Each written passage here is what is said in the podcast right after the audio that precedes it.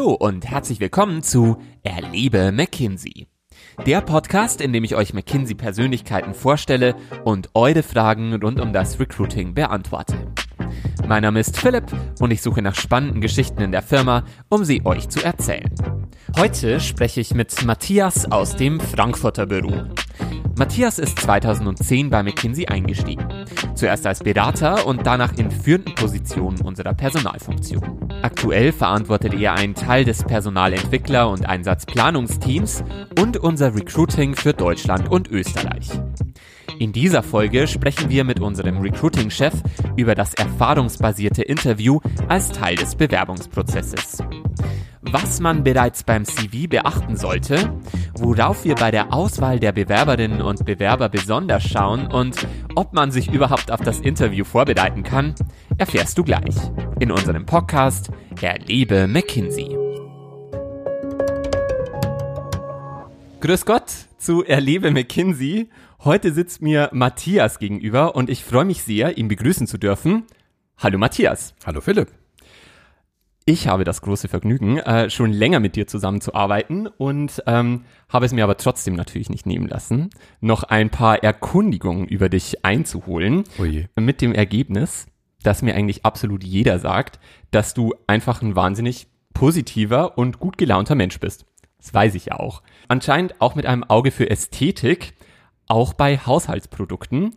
Ich habe nämlich gehört, dass du anscheinend auch sehr stolz auf eine neue Spülbürstenerrungenschaft bist.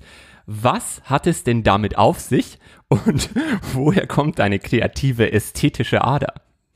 Sehr schöne Frage.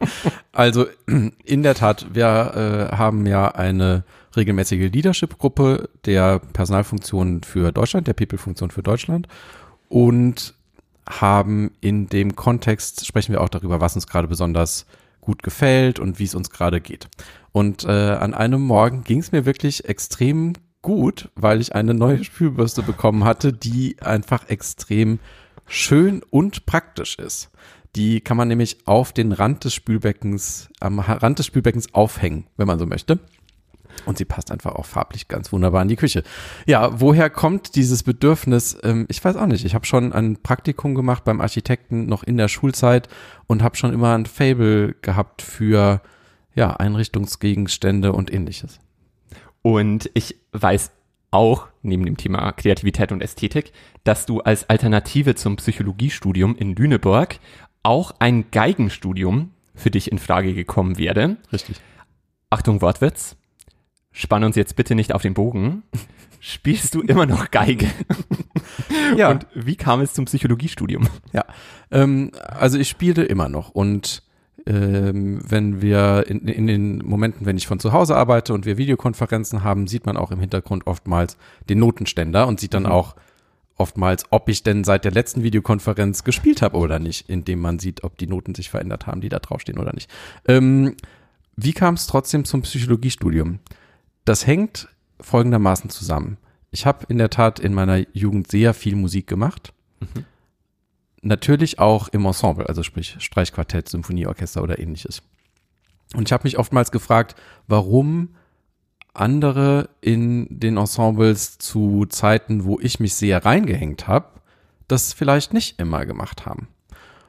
Ähm, und das wollte ich genauer verstehen und wollte genauer verstehen, warum eigentlich was Menschen antreibt, warum sie in bestimmten Situationen auf die eine oder andere Art handeln. Und so bin ich eigentlich auf die Idee gekommen, Psychologie zu studieren. Bedeutest du es? Nein. Musik ist ein wunderschönes Hobby und es gibt mit Sicherheit ganz viele Menschen, deren absolute Berufung das auch ist. Für mich ist das als wunderschönes Hobby und Ausgleich die richtige Positionierung. Was wir auch herausgefunden haben, ist, dass du jemand bist, der einfach mit jedem reden kann und Leute dazu bringt, sich zu öffnen. Dabei geht es dir, soweit ich weiß, darum zuzuhören, die richtigen Fragen zu stellen und wirklich ein ehrliches, tiefes Interesse für das Gegenüber zu haben. Eigenschaften, die dich natürlich perfekt für deine Rolle als Recruiting Director machen.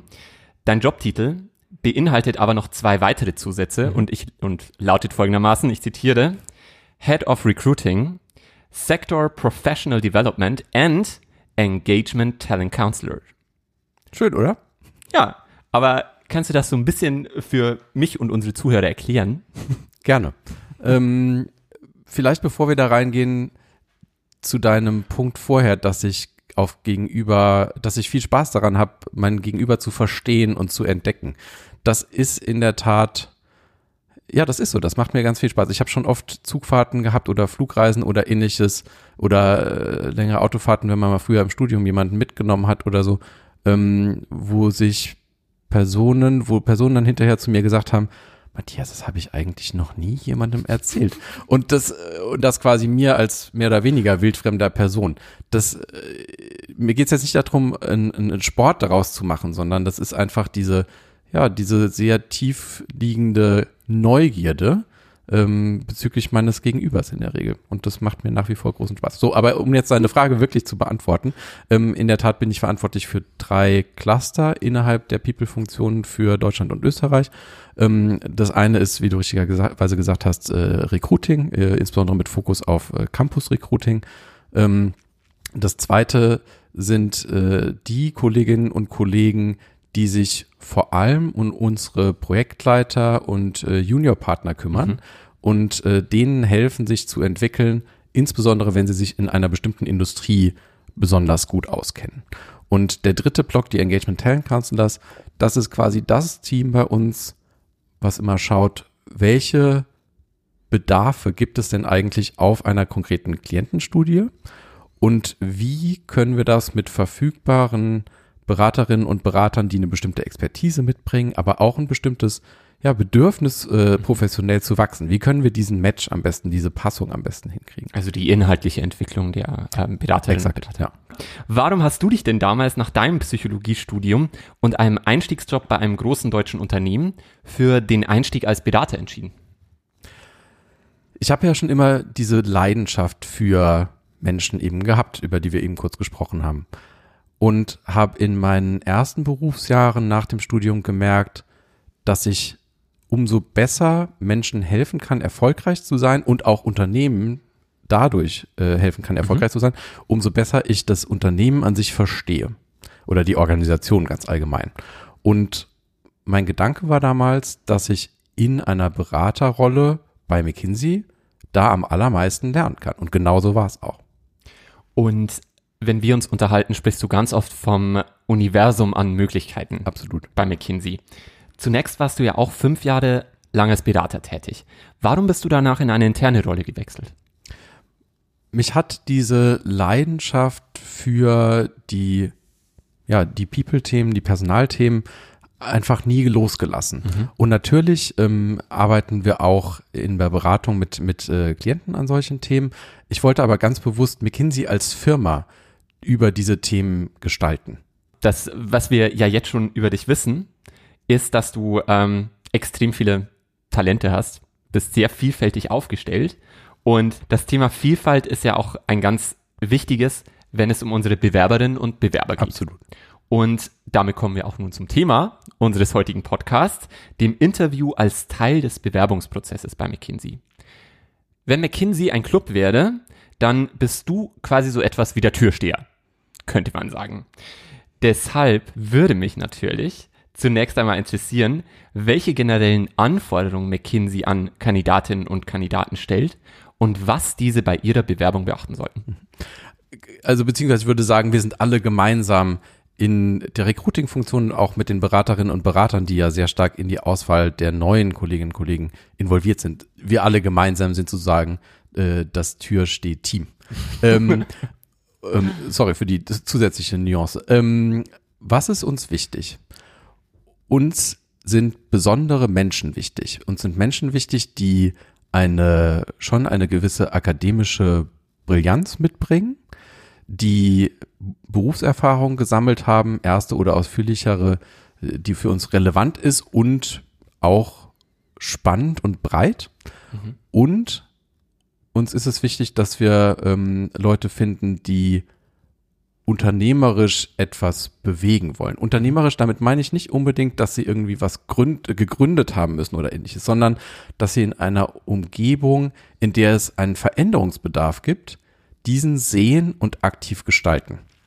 Das kann jetzt bei Studentinnen und Studenten kann das außeruniversitäres Engagement sein. Das kann bei ähm, Menschen, die schon länger im Berufsleben sind, auch irgendeine Form von ja, äh, Non-Profit-Engagement äh, äh sein oder auch einfach im, im, im, im sozialen Umfeld, ja, im eigenen Umfeld, dass man einfach ja was sieht und es dann aktiv gestaltet und besser macht. Du hast jetzt, das fand ich jetzt spannend, schon gerade gesagt, du bist quasi nicht allein der Türsteher, sondern das ist ein Team. Du hast was von Bedatern und Recruitern erzählt. Genau. Wer, auf wen trifft man denn da am Bewerbungstag? Am Bewerbungstag kriegt, trifft man genau auf diesen Mix. Also es gibt äh, jeweils äh, einen äh, verantwortlichen Recruiter oder eine verantwortliche Recruiterin, die euch durch die, also die, die Kandidaten, die mhm. dann da kommen, ähm, durch den Bewerbungstag durchführt. Und die Interviews werden von Beraterinnen und Beraterinnen selbst geführt, zum Großteil. Und ähm, nochmal ganz kurz zurück zu den äh, Kandidaten. Ähm, welche Profile sucht McKinsey denn? Wir suchen eigentlich Leute aller Fachrichtungen, mhm. wenn man so will. Also oftmals kommen ja, ja äh, Kandidatinnen und Kandidaten zu uns und sagen, ah, eigentlich sucht ihr doch nur BWLer. Nee, das ist nicht wahr. ähm, wir suchen wirklich alle, alle Fachrichtungen ganz breit. Warum ist das so? Wir arbeiten ja durchaus an sehr anspruchsvollen Fragestellungen gemeinsam mit den, mit den Klientinnen und Klienten. Und dieses, diese Antworten, die wir darauf finden, die sind einfach umso besser, umso diverser die Perspektiven sind, die wir berücksichtigen. Und verschiedene Perspektiven einzubauen in unsere Lösung ist natürlich einfacher, wenn wir auch ja, äh, neue Kolleginnen und Kollegen mit unterschiedlichen Voraussetzungen, unterschiedlichen Hintergründen einstellen. Du hast während deiner Zeit bei McKinsey schon sehr viele CVs gesehen. Ist dir ein CV besonders in Erinnerung geblieben? Ja, also äh, es sind mehrere. Ich glaube, es ist so ein, ein Charakteristikum, was es wirklich sehr, sehr selten gibt. Und das mhm. ist äh, jemand gewesen, der an und für sich eine ganz gerade Linie eingeschlagen hatte. Also sprich äh, Chemiestudium, äh, sehr forschungsaffine Praktika ähm, und dann aber zusätzlich nebenher Philosophie studiert hat für zwei Semester. Und das war einfach ein, ein, eine, eine Sache, die mir gezeigt hat, dass da jemand über den Tellerrand hinausguckt. Und das ähm, war noch gepaart mit einigen anderen Faktoren. Also will das jetzt nicht so, das ist äh, nicht so eindimensional. Ähm, aber das hat einfach eben gezeigt, dieses ganz breite Interesse und auch ähm, äh, die Person konnte dann sehr gut erzählen, was sie denn mit diesem Wissen gestaltet hat und angefangen hat. Und das hat mich sehr beeindruckt. Was bringen diese Leute ähm, bei McKinsey dann ein? Also was macht die dann so besonders? Ich glaube, es sind äh, äh, verschiedene Sachen. Das ist zum einen diese Veranlagung zu sagen, ich möchte was verändern. Und das gilt ganz oft natürlich auch für, den, für die Arbeit mit den Klientinnen und Klienten, gilt aber genauso für uns intern. Ähm, und das ist so, glaube ich, das eine. Und das andere ist, eine Perspektive einzubringen, die, ja, wenn wir jetzt, äh, äh, weiß nicht, nur Ingenieure einstellen würden oder nur, äh, nur Wirtschaftswissenschaftler einstellen würden, die einfach nicht da wäre. Der Bewerbungsprozess ist ja in jedem Unternehmen irgendwie anders. Und man kann schnell irgendwie auch den Überblick verlieren. Ähm, deswegen nochmal ganz formal, welche Bewerbungsunterlagen muss man denn bei McKinsey einreichen und wann bekommt man denn eine Rückmeldung? Mhm. Also bewerben kann man sich bei uns eigentlich immer. Das ist das Schöne. Und äh, online. Ähm, das ist auch sehr praktisch und einfach. Führt auch keinen Weg dran vorbei in den heutigen Zeiten, würde ich sagen. Ähm, es ist so, dass wir dann ähm, kommt so ein bisschen auf die Stelle drauf an. Du hast ja vorhin selbst gesagt, ich rede immer von dem Universe of Opportunities, wenn man so will. Also einfach, wir haben ja ein riesen Spektrum an unterschiedlichen Jobs mittlerweile. Mhm. Ähm, und äh, der exakte Prozess hängt dann auch so ein bisschen davon ab, was es denn genau so ein, für ein Job ist. Wenn es jetzt äh, um Kandidatinnen und Kandidaten geht, die von der Uni kommen, also entweder nach dem Bachelor, nach dem Master oder auch nach einer Promotion, ähm, da haben wir bestimmte Rhythmen eingeführt. Das heißt, man kann sich jederzeit bewerben und dann gibt es jeweils eine Bewerbungsdeadline, nach der wir dann alle Bewerbungen der Wochen vor der Deadline angucken und eben schauen, was sind denn jetzt die Kandidatinnen und Kandidaten, die am vielversprechendsten sind für den Auswahlprozess. und dann entsprechend eine Rückmeldung bekommen. Die Deadlines aktuell kann man sich auch immer angucken. Da gibt es so eine Website, die heißt äh, zeitig zu bewerben.mckinsey.de. Ähm, und das Schöne ist, dass es einfach einem eine gute Planbarkeit gibt. Man kann da sehr genau sehen, wenn ich mich jetzt bewerbe, wann bekomme ich denn dann, ab wann bekomme ich denn dann eine Rückmeldung? Wann werden denn in etwa die Interviews stattfinden und ab wann könnte ich denn dann einsteigen? Und dieser Zeitraum des Einstiegs ist auch nach hinten offen, weil unsere Angebote ja bis zu zwölf Monate gültig sind. Ich habe also meine Bewerbung, Bewerbungsunterlagen eingereicht zur Deadline und ähm, im ersten Schritt überzeugt. Wie geht es danach weiter? Natürlich hast du überzeugt, Philipp. Selbstverständlich. ähm, wie geht es danach weiter? Wir treten dann in Kontakt mit dir, werden dir auch ähm, über die sowieso auf den auf den, unseren Homepages vorhandenen Möglichkeiten, sich vorzubereiten, auch da nochmal ein paar äh, Hinweise geben, wie du dich am besten vorbereiten kannst.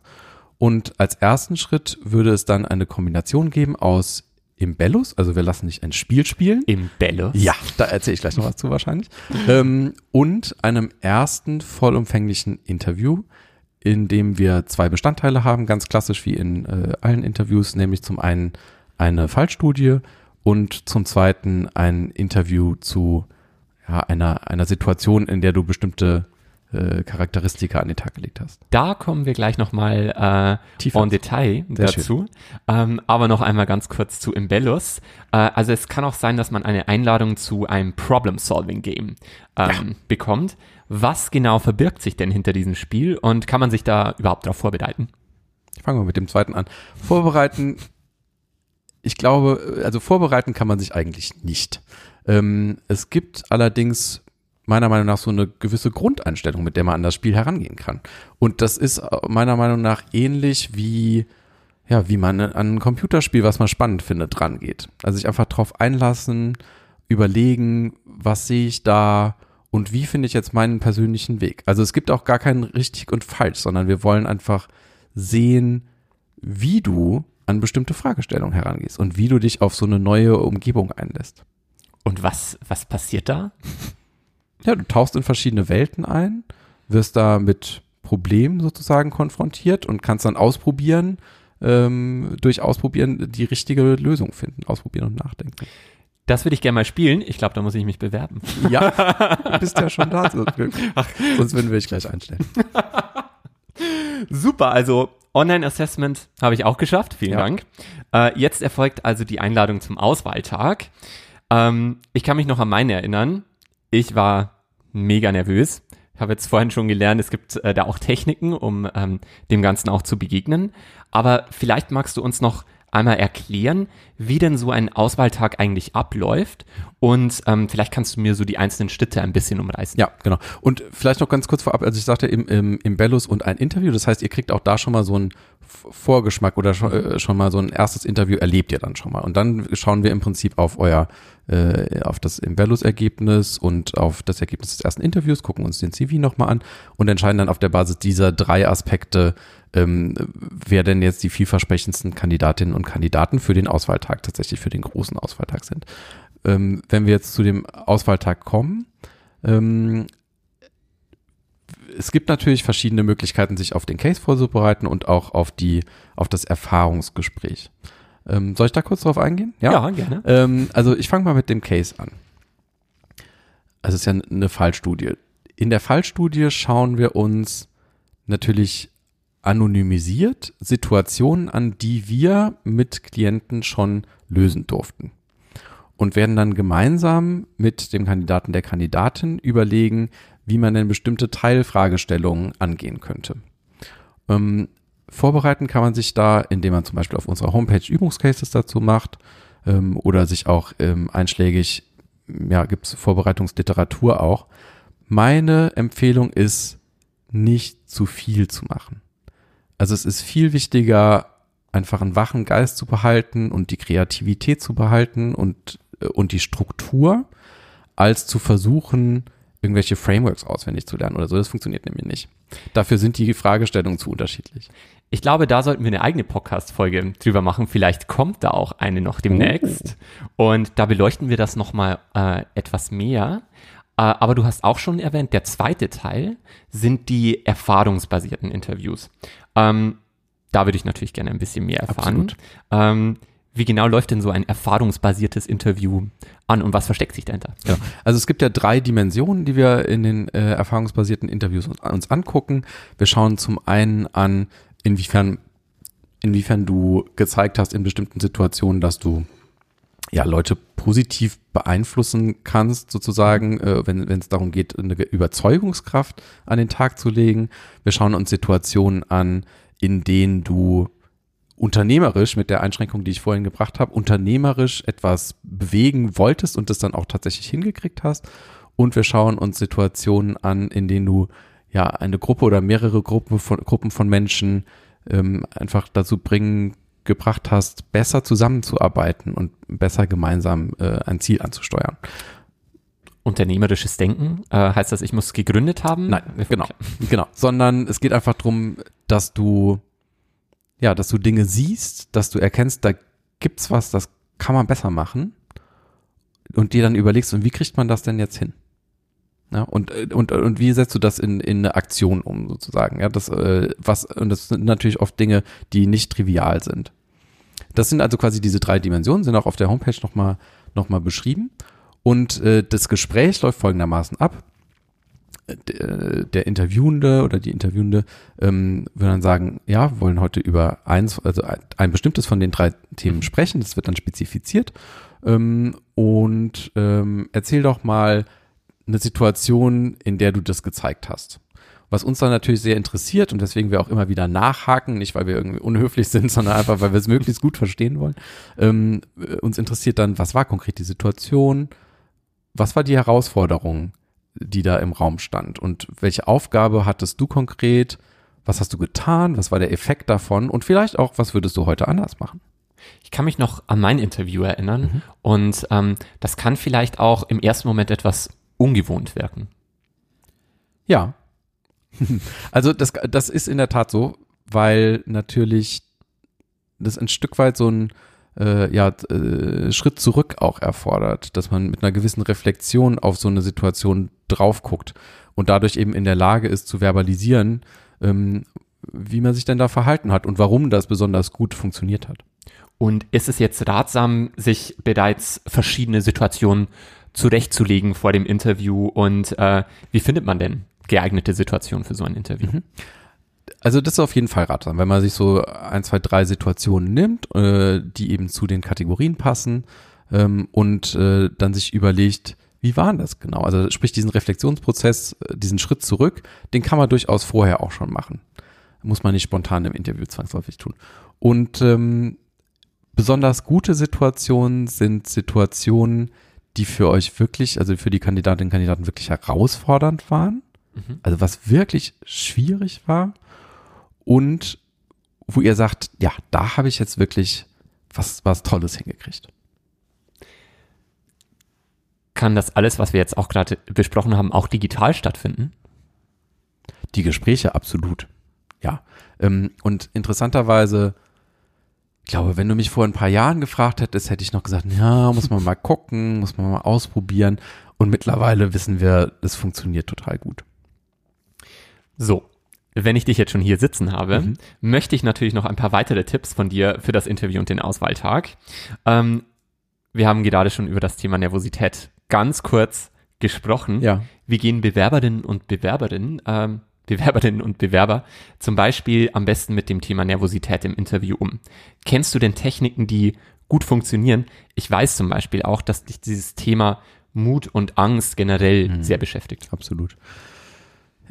Ja, ich glaube, es ist ganz viel zu versuchen, zu fokussieren in dem und einfach in dem Moment zu sein und den Moment zu erleben. Ähm, was, was meine ich damit? Also gar nicht immer drüber nachdenken, oh Gott, jetzt habe ich das gesagt, wie nimmt er das jetzt wahr und oder sie oder wie, was mache ich denn jetzt als, sondern einfach zu sagen, okay, da ist jetzt jemand, möchte mich kennenlernen, möchte verstehen, wie ich, wie ich äh, handle, wie ich denke und das mache ich dann jetzt einfach. Da gebe ich einfach mal Transparenz und zeig mich, zeig mich so, wie ich bin. Eine Frage, die ich auch sehr spannend finde.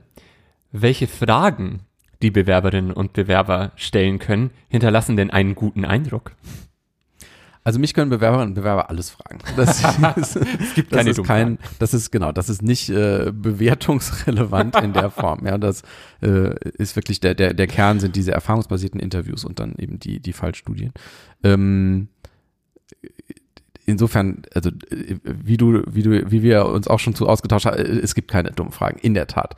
Ähm, spannend finde ich persönlich, ohne dass das wie gesagt bewertungsrelevant wäre, Fragen, die ja vielleicht uns auf der einen oder anderen Seite ein bisschen challengen, also die mich auch zum Nachdenken bringen und Fragen, die ganz offen umgehen mit vielleicht Gedanken oder Eindrücken, die jemand zu McKinsey hat. Weil was mir natürlich sehr viel Spaß macht, ist, wenn jemand ein ganz bestimmtes Bild von McKinsey hat und äh, ich dann guten Gewissens aus meinen mittlerweile mehr als zehn Jahren ähm, äh, Erfahrung hier bei McKinsey äh, sage, ja, weiß ich, dass das viele Leute glauben, aber ist halt nicht so. Hast du noch weitere Tipps für die Vorbereitung zu den Gesprächen? Ich, ich würde gerne noch einen Satz tatsächlich zu der Fallstudie sagen, auch wenn ich weiß, dass das nicht, äh, dass, dass wir da nochmal äh, separat drauf zurückkommen. Was mir persönlich gut geholfen hat, war der Tipp, die Vorbereitung eher in den Alltag einzubauen. Was meine ich damit? Ich meine damit eben nicht 50, 60, 70, 100 verschiedene Fallstudien zu lösen, sondern ich meine damit, dass man zum Beispiel, ja, wenn, als ich vom Bahnhof äh, zum Büro gelaufen heute äh, gelaufen bin heute, dass ich an der Bäckerei vorbeilaufe und mir einfach überlege, welche Fragestellungen ähm, treiben denn so jemanden um, der äh, so einen Bäckereibetrieb leitet? Also sprich, wo kommen die Zutaten her? Wie überlegt man sich, äh, was man denn eigentlich backt? Äh, wie man das bepreist? Was denn eigentlich eine gute Erfahrung für den Kunden in der Bäckerei ausmacht. Ist das wirklich nur die Qualität des Brötchens oder ist das noch irgendwas anderes? Wie kann ich das gestalten und so weiter und so fort. Äh, und dass man so sich ja im weitesten Sinne unternehmerischen Fragestellungen nähert und ganz spielerisch in der echten Welt draußen lernt, darüber nachzudenken. Gibt es etwas, das du gerne vor deiner Bewerbung gewusst, gewusst hättest? Oder etwas, das dich überrascht hat? Überrascht hat mich die Balance aus Offenheit, netter Atmosphäre und Ernsthaftigkeit. Mhm. Das habe ich sehr schon schon in den Gesprächen sehr genossen und so, dass ich auch wirklich damals weiß ich noch sehr genau, dass ich aus dem aus aus dem letzten Gespräch rauskam und dachte, ganz ehrlich, klar freue ich mich riesig, wenn es klappt, aber selbst wenn ich das war so ein cooler Tag und das hat so Spaß gemacht, das das nimmt mir keiner mehr. Und das ist, glaube ich, das ist was, was, äh, was ich einfach sehr, sehr genossen habe und äh, ja, was ich auch jeden äh, Kandidaten, jede Kandidatin, wozu ich einlade, das auch zu genießen. Also es lohnt sich allemal. Auf jeden Fall. Sich zu bewerben.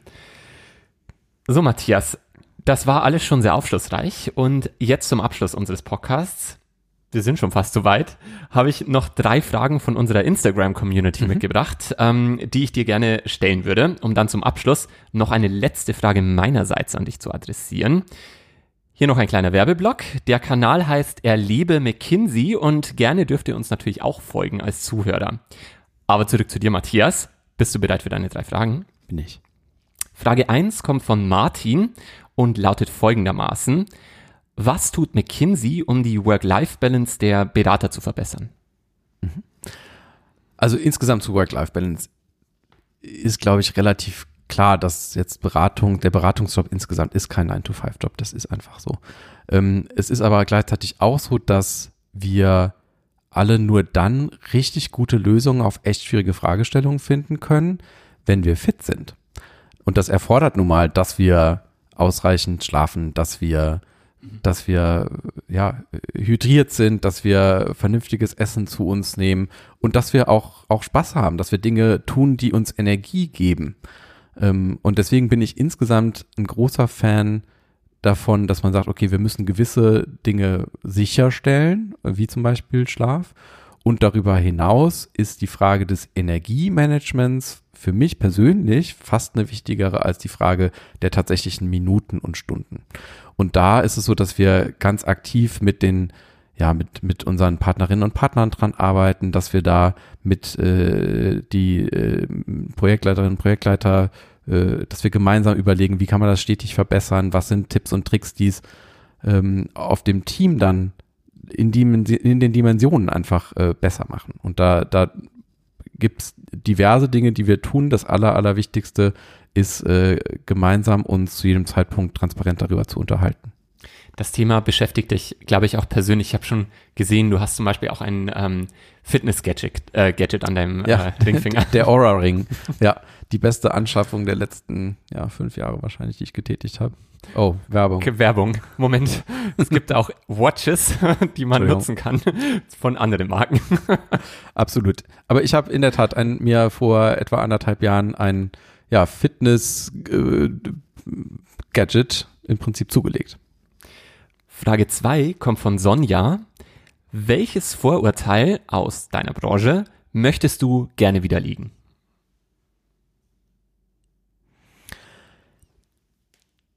dass wir zum Großteil blaue Hemden und dunkle Anzüge und Krawatte tragen und wenig Spaß im Berufsalltag haben. Also das Gegenteil von mir gerade. Quasi.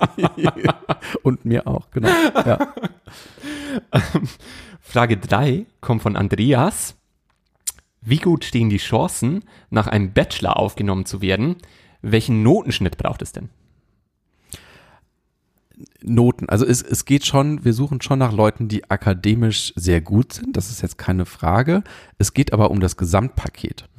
Also sprich, es gibt da nicht den, die eine Zahl, die dann äh, heißt ja oder nein, sondern es geht darum, wie ist denn das vor dem Hintergrund des Studiengangs oder der Uni, wo du studiert hast, aber viel wichtiger, was für Berufserfahrung bringst du denn mit? Was hast du so gelernt und bewegt? Oder auch zu dem Punkt, was ich äh, vorhin angedeutet habe, was ist denn sonst so außer dem Kernstudium oder den kernberuflichen Geschichten in deinem Leben passiert? Was hast du denn da sonst noch gestaltet? Und das gemeinsam als Paket ist dann für uns das Entscheidende, um zu sagen, könnte ein spannender Kandidat, spannende Kandidatin sein oder nicht. Und als Bachelor Das ist durchaus machbar, ja. gibt's auch bei McKinsey. Ja. Ähm, okay, am Ende unserer Podcast-Folge möchte ich es mir natürlich nicht nehmen lassen, dir noch eine ganz klassische McKinsey-Frage zu stellen. Jeder, der bei uns arbeitet, kennt das Prinzip der Top-Down-Kommunikation, also das Zusammenfassen der wichtigsten Inhalte in einer Key-Message ganz am Anfang. Ich stelle dir die Frage jetzt am Ende. Ähm, was sollten unsere Zuhörer heute mitnehmen? Natürlich Top-Down. Seid ihr selbst. Selbst wenn es ein Klischee ist.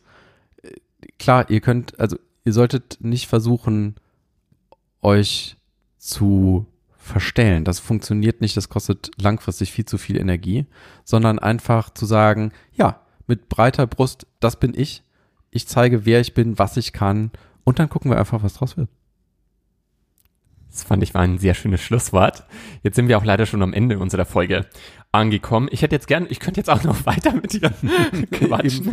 Ähm, und äh, ich würde aber trotzdem jetzt die heutige Folge beenden. Danke für deine Einblicke. Das war wirklich sehr interessant und ich bin mir sicher, dass es unseren Kandidatinnen und Kandidaten im Bewerbungsprozess helfen wird. Danke, dass du zu Gast warst, Matthias. Sehr gerne, danke dir, Philipp. Vielen Dank fürs Zuhören. Und wenn du noch mehr über McKinsey erfahren möchtest, dann schau doch auf unserem Instagram-Kanal Erliebe McKinsey vorbei.